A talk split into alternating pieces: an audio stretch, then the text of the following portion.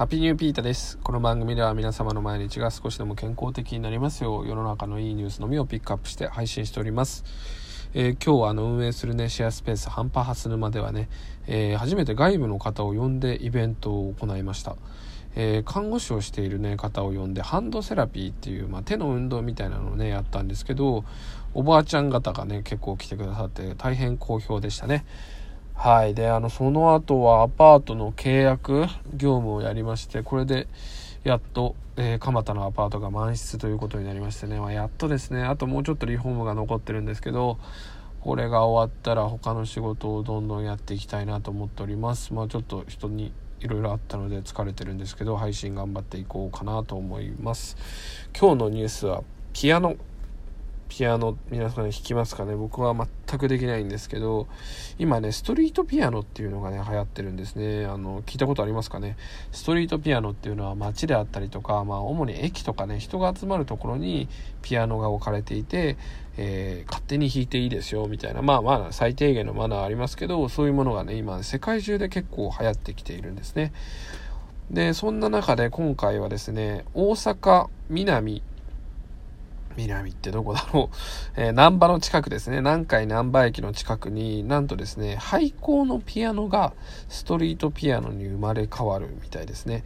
26年前に閉校した旧大阪市立清華小学校っていう都会のど真ん中にあったね、と小学校がかなり前に廃校になったみたいですね。で、そこにあったピアノが、まあかなり古いものなんですけど、えー、1960年製のヤマハのピアノですね。それをしっかりとあの弦を張り替えて、塗装もしっかりして、えー、今回それが、あのー、まあ、近くのね、駅でも蘇ったということですね。まあ、ストリートピアノって今、そうやって今、世界中、えー、日本中に広がっていますけど、まあ、多くは寄付であったりとか、まあ、いろんなとこからね、あの出どころがあるんですけど、こうやって廃校のものが使われるっていうのはね、とってもいいですよね。ピアノっていうものは処理、処理って言ったらあれですね。えー、運ぶのも時間がかかりますし労力もかかるからこうやってね次の、えー、家の相手というかね、あの使われる場所が決まるっていうのはいいですね。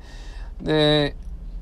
普通にお家にピアノもある方もいると思うんですけどこういう楽器ってものはね多くの方の目だったりとかあの、まあ、多くの方が触れられるところにあるのがとても意義があることなんじゃないかなと僕は個人的に思っております。やっぱり音楽があるとこに人が集まるというかね生活を彩るじゃないですか。ただ単にねあの自然の音を聞いて過ごすのもいいし街の音を聞いて過ごすのもいいけどそこに音楽が加わるとねリラックスだったりとかやる気にさせたりしますよね。で駅とかにピアノがあることによってそこでね、えー、上手な人が弾いてくれたらねあの街の雰囲気が明るくなりますよね。はい。でなんか急にめちゃくちゃプロみたいな人があのストリートピアノ弾いてみたみたいなね YouTube とかで流行ってますけど今そういうのがあの SNS の影響もあってあの演奏したのがそこだけにとどまらずあの全国各地にあましてや世界中に配信されるっていうところでね、うん、音楽の力はすごいなということを感じて 僕たまにね YouTube でストリートピアノとかね一時期見てましたね。うん、でも実際に見たことはないので、あの、現地で見てみたいなと思います。有名なところで言うと、あの、東京都庁のね、一番上の展望台に、ストリートピアノがありますよね。うん、まあ、下手な人が弾いたらどうなるかわかんないけど、まあ、それも愛嬌でね、いいですね。はい。で、今回ね、こういう廃校のピアノが使われるということで、まあ、古いものを使っていくってこともいいことですし、もうおそらくこういうものに、えー、聖火小学校のピアノに思い出がある人もいたでしょうからそういう思い出がねなくならずに残っていくっていうこともいいですよね。はいまあピアノにとどまらずね何だろうストリートギターとかもできるかな。うん、使わなくなった楽器っていうものはねあの公共財産としていくっていうのはとってもいい取り組みなんじゃないかなと思っております。皆さんはね使わなくなった楽器とかどういうふうに使ってますか？まあ、売るってことも一つだと思いますけどどっかに寄付するであったりこういうねあの道端に置いとくってこともある種ありなんじゃないかなと思っております。今日はここまで。引き続きいいねやコメント、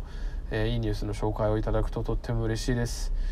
最近またねいいニュースのネタがなかなか見つからない時もあるんですけどちらっとねあのこっそり教えてくれると嬉しいなと思っております、えー、コメントなども引き続き、えー、個別になるかもしれませんけど返していきたいと思っております。いつもありがとうございます。Take it easy!